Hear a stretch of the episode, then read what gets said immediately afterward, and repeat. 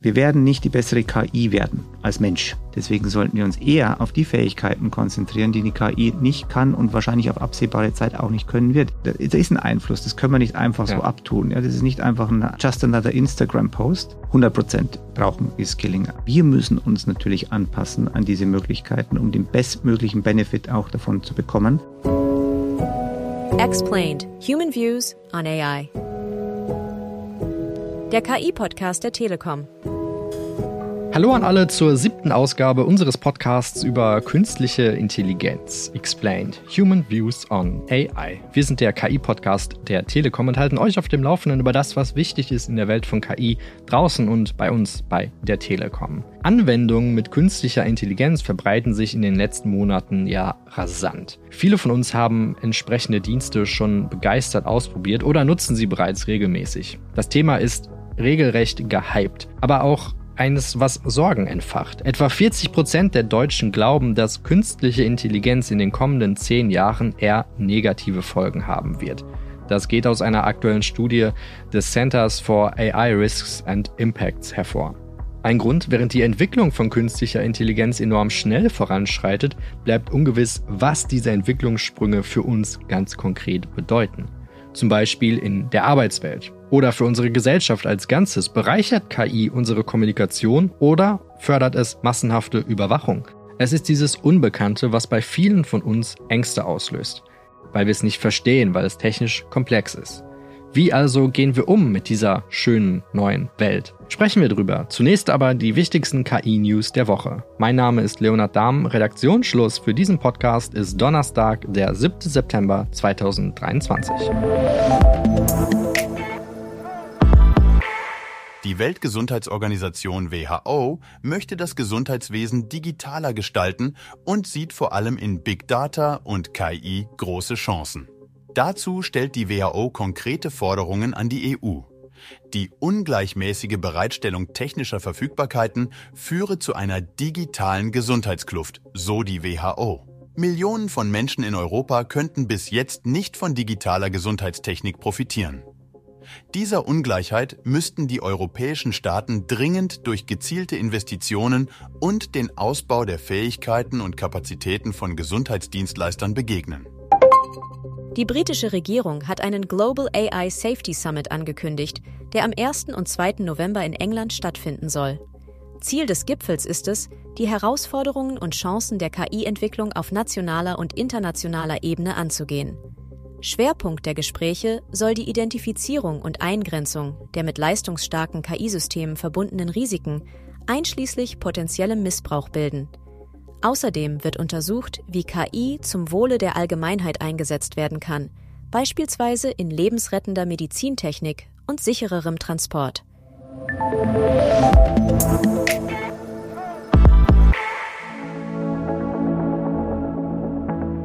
Massenüberwachung, Einfluss auf öffentliche Diskurse, Diskriminierung durch Algorithmen und Jobverluste. Das sind die Ängste, die viele Menschen derzeit beschäftigen mit Blick auf künstliche Intelligenz. In einer repräsentativen Studie mit 2500 TeilnehmerInnen aus April diesen Jahres gaben 58 Prozent der Befragten an, KI sei eine Bedrohung für die Menschen. Also eher ein dystopischer Blick auf diese neue Technologie. In Zeiten von Spätfolgen der Corona-Pandemie, in Zeiten von Krieg in Europa, Inflation und der Klimakrise, also die vermeintlich nächste Bedrohung oder sogar Krise. Wie gehen wir damit um? Wie erhalten wir uns unseren Optimismus trotz Sorge vor notwendiger Veränderung? Darüber sprechen wir heute mit Oliver Herrmann, Tribe Lead von New Ways of Working hier bei der Telekom. Hi Oliver. Hallo Leonhard. Oliver, du hast ein Angebot für MitarbeiterInnen der Telekom geschaffen, um eben genau diesen Raum für Ängste und Sorgen zu gestalten und zu öffnen. Ein Chat mit Wirtschaftspsychologen über die Themen, die die Welt aktuell bewegen. Der starke Psyche-Chat. Kannst du so ein bisschen erklären, wie es dazu kam und was dein Motiv bei der Erfindung dieses Formats war? Sehr gerne. Wir sind dabei sehr kundenorientiert, könnte man sagen, vorgegangen. Entstanden ganz ursprünglich ist es aus Unconscious Bias Workshops. Die haben wir gemacht im Zuge von Diversity Schulungen. Und da ging es eben sehr viel um unser Hirn, ja, wie kategorisiert unser Hirn Informationen, wie arbeitet unsere Psyche. Daraus ist der Wunsch äh, der Teilnehmer entstanden, wie können wir eigentlich besser mit Stress umgehen. Ja, das scheint die Menschen beschäftigt zu haben. Und daraus gab es dann den starke Psyche-Chat. 20 bis 30 Teilnehmer ursprünglich. Und haben uns überlegt, was machen wir jetzt? Und haben ein Experiment gewagt und das hieß, wir öffnen es einfach für alle. Also haben eine Einladung an alle ausgesprochen und es kamen über zweieinhalbtausend Menschen. Ihr habt euch jetzt zuletzt das Thema AI ausgesucht. Ist das wirklich ein Thema, was auch bei uns die Menschen gerade umtreibt? Also ich meine, Studien sind das eine, aber ist es wirklich etwas, was die Leute beschäftigt? Ja, durchaus. Also wir haben es das erste Mal gestartet, das war mitten in der Ferienzeit und es kamen 3000 Menschen. Hm. Also ja, das Thema treibt auch uns um und alle Mitarbeitenden hier. Und wir hatten eine Umfrage gemacht, wie sie eben Chancen, Risiken einordnen von KI. Und siehe da, die Mehrzahl aller Teilnehmerinnen und Teilnehmer sehen darin eine Chance. Die Mehrzahl sieht aber auch ein Risiko. Und genau darum ging es ja in diesem Raum, in diesem Format, eben das einzuordnen, sowohl die Chancen als auch die Risiken zu beleuchten. Das ist nicht gut, das ist nicht schlecht, sondern eben eine Möglichkeit zu geben, das für sich und für eine Organisation einzuordnen und die Menschen ins Handeln zu bringen, ins konkrete Handeln zu bringen. Also du hast ja gesagt, es geht um Stressbewältigung. Viele Menschen sorgen sich in der Tat dann vor äh, den Entwicklungen und den Veränderungen. Aber Angst per se ist ja erstmal nichts Schlechtes, weil sie uns auch hilft, aufmerksamer zu sein und vielleicht davor schützt, besonders leichtfertig mit Dingen umzugehen. Wie können wir denn ganz grundsätzlich positiv mit Ängsten oder mit Sorgen umgehen? Ängste sind erstmal per se ein Indikator, ja, der uns auf etwas hinweisen, auf eine Gefahr, auf eine Bedrohungslage. Dumm wird es nur, wenn Ängste permanent werden. Ja, dann wird es einfach körperlich und, und geistig schlecht. Was können wir konkret tun? Es gibt dazu ein Modell, ein KEN-Modell, K-E-N, also nicht aus dem Barbie-Film, äh, sondern KEN steht für Kontrolle, Einfluss oder eben nicht. Das N für nicht.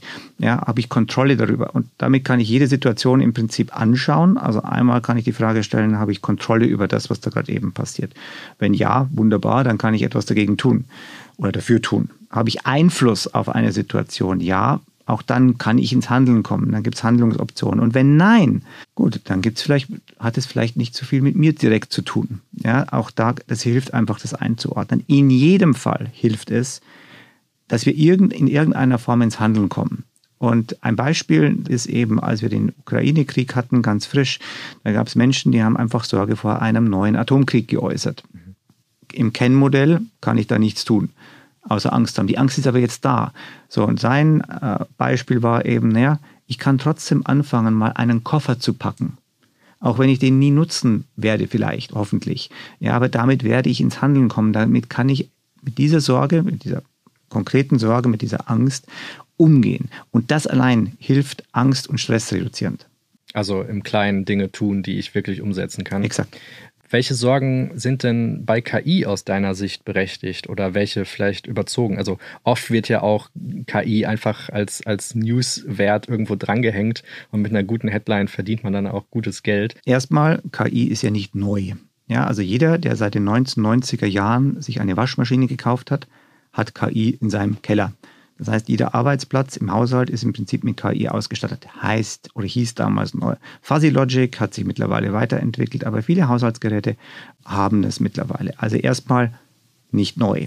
Trotzdem ist die Qualität dessen, was wir jetzt mit ChatGPT das erste Mal ähm, in der breiten äh, Öffentlichkeit gesehen und, und erfahren haben, natürlich massiv. Und sogar der CEO von OpenAI sagt, er sei überrascht, ja, ob der Qualität dessen, was das Modell oder die, die, die, die Software eben tut. Deswegen will ich es auch nicht abtun und deswegen haben ja auch die CEOs von vielen Firmen, äh, die sich eben mit künstlicher Intelligenz beschäftigen, auf einen Brief geschrieben, wo sie eben warnen vor dem Risiko von KI, vor allem in Kombination mit Nuklearwaffen zum Beispiel, das durchaus existenzbedrohendes Potenzial hat. Ja, also die Sorgen sind massiv und berechtigt und es besteht kein Grund zur Panik. Es liegt letztendlich an uns Menschen, wie wir damit umgehen. Ja, wir haben es in der Hand, ob, wie du am Anfang beschrieben hast, eine Dystopie kommt oder eine Utopie.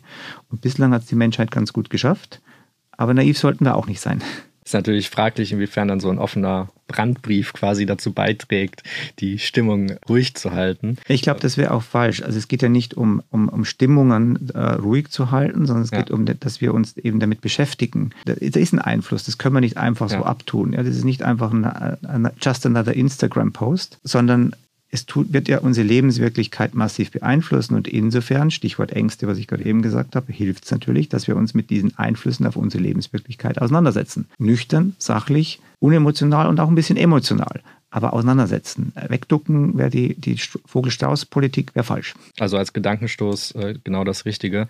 Schauen wir vielleicht nochmal auf die Arbeitswelt. Da heißt es in einer aktuellen IBM-Studie, 40 Prozent der Menschen werden in Zukunft ein Rescaling benötigen, also neue Fähigkeiten erlernen durch eben die Art und Weise, wie KI Branchen, Arbeitsplätze verändern kann. Wie kann mich denn KI auf der anderen Seite auch unterstützen, selbst mehr zu lernen? Vielleicht dann auch über KI, wenn ich das mal brauche für den Job. Also ich würde mal behaupten, 40 Prozent ist äh, untertrieben.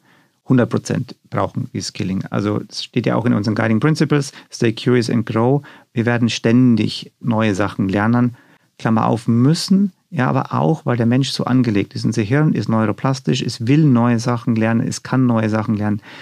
Es zeichnet die Spezies Mensch aus, dass wir adaptiv sind und unsere Hirnmasse entsprechend sich immer neu zusammenknüpfen kann. Also sollten wir das nutzen. Corona zum Beispiel, die Pandemie hat das Homeoffice quasi salonfähig gemacht. ChatGPT jetzt als, als Beispiel für generative KI hat sowas wie den digitalen Assistenten, äh, den du ja gerade auch quasi umschrieben hast, salonfähig gemacht, der immer verfügbar ist. Wissen ist über diese Chat-Programme einfach und nutzerfreundlich abrufbar oder auch beim, beim Code schreiben. Man denke da zum Beispiel nur an den Co-Piloten von GitHub. Dazu passt vielleicht auch eine weitere Zahl. 87 Prozent der befragten Führungskräfte glauben nämlich, dass Mitarbeiter durch generative KI ergänzt werden und nicht ersetzt werden. Also auch eine Studie von IBM.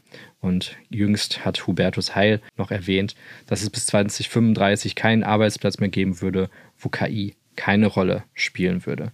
Das heißt also, das Ganze ist wirklich mehr als nur ein, ein reiner Hype. Wie verändert denn KI jetzt die Art und Weise, wie wir alle zusammenarbeiten, heute schon und auch in Zukunft? Also erstmal Gruß an Herrn Heil. Ähm, in seinem Haushalt, in der, in der Waschmaschine hat er heute schon KI und die meisten von uns. KI wird natürlich massiv unsere Art und Weise, wie wir arbeiten und zusammenarbeiten, äh, verändern. Allerdings, wie mit jedem Tool, auch heute haben wir schon wunderbare digitale Tools. Und ich sage immer salopp, wenn die Zusammenarbeit in einem Team nicht funktioniert, dann ist nicht der SharePoint daran schuld. Will sagen, die Technologie ist immer nur so gut, wie wir sie auch zu nutzen wissen. Und KI wird sich jetzt nochmal massiv verändern. Wir werden einen riesen Benefit davon bekommen können, wenn ganz großes Wenn mit Ausrufezeichen doppelt unterstrichen, wir unsere bisherigen Gewohnheiten ändern und in Frage stellen. Was meine ich damit? Wenn wir weiterhin so arbeiten wie bisher, ein Meeting nach dem anderen, ja, alles in synchronen Abstimmungen, alles noch enger getaktet, dann werden wir von der KI weniger den Benefit bekommen, als wenn wir anfangen, die Fragen und die Probleme anders zu formulieren. Also will sagen, wir müssen uns natürlich anpassen an diese Möglichkeiten, um den bestmöglichen Benefit auch davon zu bekommen. Also es kommt auf jeden Fall auf uns als Menschen an. Das ist ja im Grunde auch das, was wir als Human-Centered Technology immer äh, beschreiben, dass es darauf ankommt, wie wir als Mensch Technologie einsetzen und dass nicht die Technologie die Macht über uns hat. Was glaubst du denn, welche Kompetenzen oder welche Geisteshaltung, also so neudeutsch Mindset, wir jetzt denn in Zukunft brauchen? Also letztendlich ist es der, dieser Growth Mindset, der bei uns im Guiding Principle Stay Curious and Grow auch äh, manifestiert ist, dieses permanente Wachsen wollen, dieses permanente Lernen wollen. Es wird noch mehr Technologiesprünge geben. Deswegen müssen wir nicht immer gleich alle Führungskräfte fit darin machen, alle Schülerinnen und Schüler daran fit machen, sondern einfach wichtig ist, diese Grundhaltung permanent lernen zu wollen. Und das Wesentlichste, glaube ich, was wir in Zukunft brauchen werden, wir werden nicht die bessere KI werden als Mensch. Ja, wir werden nicht perfekt sein. Wir sind als Mensch nicht perfekt. Ein Computersystem kann perfekt Algorithmen rechnen. Wir als Menschen sind da nicht exakt genauso gut. Deswegen sollten wir uns eher auf die Fähigkeiten konzentrieren, die die KI nicht kann und wahrscheinlich auf absehbare Zeit auch nicht können wird. Nämlich die Fähigkeiten, die uns Menschen als Mensch menschlich machen. Empathie. Viel wichtiger, gerade eben für Führungskräfte, aber auch für ein gutes Miteinander. Also lass uns auf diese Sachen konzentrieren, als darauf die bessere KI oder das bessere Programm zu werden. Das ist ein interessanter Gedanke. Und äh, wenn man mal zurückschaut, dann war es eigentlich immer schon so, dass uns Technologie ja in vielem Maße fasziniert hat, aber oft auch verängstigt. Als Beispiel die, die Eisenbahn wurde sehr lange Zeit sehr, sehr skeptisch gesehen. Sie sei zu schnell, zu gefährlich. Mit ihren damaligen 30 km/h. Heute ist das etwas, worüber wir eher schmunzeln würden. Glaubst du jetzt vor dem Hintergrund äh, von all dem, was du gerade äh, berichtet hast, ähm, glaubst du, dass KI sich in diese Reihe der klassischen Aneignung von Technologien äh, einfügen wird? Oder ist es bei KI und bei der Art, wie KI jetzt eben aufgekommen ist, mit generativer KI vor allem, ist es da etwas ganz Neues, etwas ganz anderes, was nicht mit bisherigen Technologiefortschritten vergleichbar ist. Es ist schon vergleichbar, aber auf eine andere Art und Weise als das Eisenbahnbeispiel. Eisenbahn ist ein gutes Beispiel für, wir können uns entspannt zurücklegen, das Lehnen, das passt schon, ja, das wird nicht schief gehen. Atomwaffen sind eher weniger ein gutes Beispiel für einen Technologiesprung, wo wir uns entspannt zurücklehnen können. Und was eben in den letzten Jahren passiert ist, das sind diese exponentiellen Entwicklungen, diese VUCA-Welt. Also die Wachstumsgeschwindigkeit nimmt immer mehr zu. Unser Hirn kann keine Exponentialfunktion. Wir können nur linear extrapolieren. Die Technologie verändert sich aber exponentiell schnell und der Grund sind eben unter anderem Netzwerkeffekte. Und diese generative KI macht es jetzt nochmal auf eine neue Stufe von Netzwerkeffekten und mit Quantencomputern werden wir nochmal eine neue Stufe bekommen. Unser Hirn kann das gar nicht mehr verarbeiten an der Stelle. Und damit haben wir eine qualitativ andere Form der Veränderung, weil wir einfach diese, wir, wir programmieren das zwar, wir stellen das her, wir stellen die Quantencomputer her, die, die KI, aber das, was es dann tut in der äh, Folge, kriegen wir nur schwer mit unserem linear denkenden Hirn gegriffen. Und das ist einfach eine andere Qualität. Was bleiben wird, glaube ich, ist die, die Faszination vor Technologie. Ich, der Film Oppenheimer, wer ihn noch nicht gesehen hat, sollte ihn sich anschauen. Ähm, der momentan im Kino ist, ähm, zeigt das ja ganz deutlich. Die Faszination vor der Macht dieser Bombe, wenn sie explodiert und gleichzeitig die Angst ja, vor den Folgen äh, dieser Entwicklung. Ja, und das hat uns Menschen, glaube ich, immer äh, umgetrieben. Faszination als Antreiber, aber eben auch dann, wow, dieses Schreckenmoment, was kann damit sonst noch passieren. Es hat uns aber nie davon abgehalten, als Mensch es zu tun. Und das wird mit der KI genauso passieren. Gleichzeitig kommt es ja dann auch auf die Verantwortung an, wie ich das eben einsetze. Angesichts dieser zunehmenden Geschwindigkeit in der Veränderung und in der Entwicklung von Technologie angesichts der Polykrise, Klimawandel, Corona-Spätfolgen, Inflation. Etwas, was immer wieder gesagt wird, ist, versuche deine Widerstandsfähigkeit, deine Resilienz zu stärken, also entgegen der Krisen standhaft zu bleiben. Wie gelingt uns das denn, wenn du sagst, unser Gehirn schafft es eigentlich gar nicht mehr, da hinterherzukommen? Also wie bleiben wir wirklich optimistisch? Hast du da vielleicht ein paar praktische Tipps, wie uns das gelingen kann? Das erste ist natürlich ausprobieren, ja, damit wir wissen, worüber reden wir eigentlich. ChatGPT ist super einfaches Beispiel. Jeder kann es äh, kostenlos äh, zugänglich machen, äh, ausprobieren, was es kann, zu prompten, um ein Gefühl dafür zu bekommen, wie kann es mir helfen, ja, wie, und, und auch den Impact besser einzuschätzen. Also ganz wichtig, äh, auch wieder ins Handeln kommen dafür. Zweitens, schon länger eine wichtige Kompetenz, ich nenne es mal Beurteilungskompetenz. Also was ist Fake News? Worauf kann ich mich verlassen? Die Quellen zu hinterfragen, nicht alles für bare Münze zu nehmen, was im Netz da steht. Ähm, das zu erkennen ist ein super wichtiger Skill, auch der in der Zukunft noch wichtiger wird, mit äh, allen möglichen Möglichkeiten, die KI und Bildgenerierung einfach bieten. Punkt drei, eigentlich der wichtigste ich hatte es vorhin schon angesprochen, diesen Human Skill, diesen menschlichen Muskel äh, wieder stärker zu trainieren. Wir sind nicht der perfekte Mensch, wir sind nicht die bessere KI, also lass uns auf das fokussieren, was uns als Menschen ausmacht. Wie können wir wieder empathischer miteinander umgehen? Wie können wir besser zuhören, um zu verstehen? Den Menschen als Menschen sehen und nicht als Objekt. Wie können wir es schaffen, miteinander in echte Beziehungen zu treten? Das aus meiner Sicht der wichtigste Skill. Also die Empathie und das kritische Denken, das nimmt uns die KI wirklich nicht ab. Äh, vielen, vielen Dank, Oliver, für die Einsichten.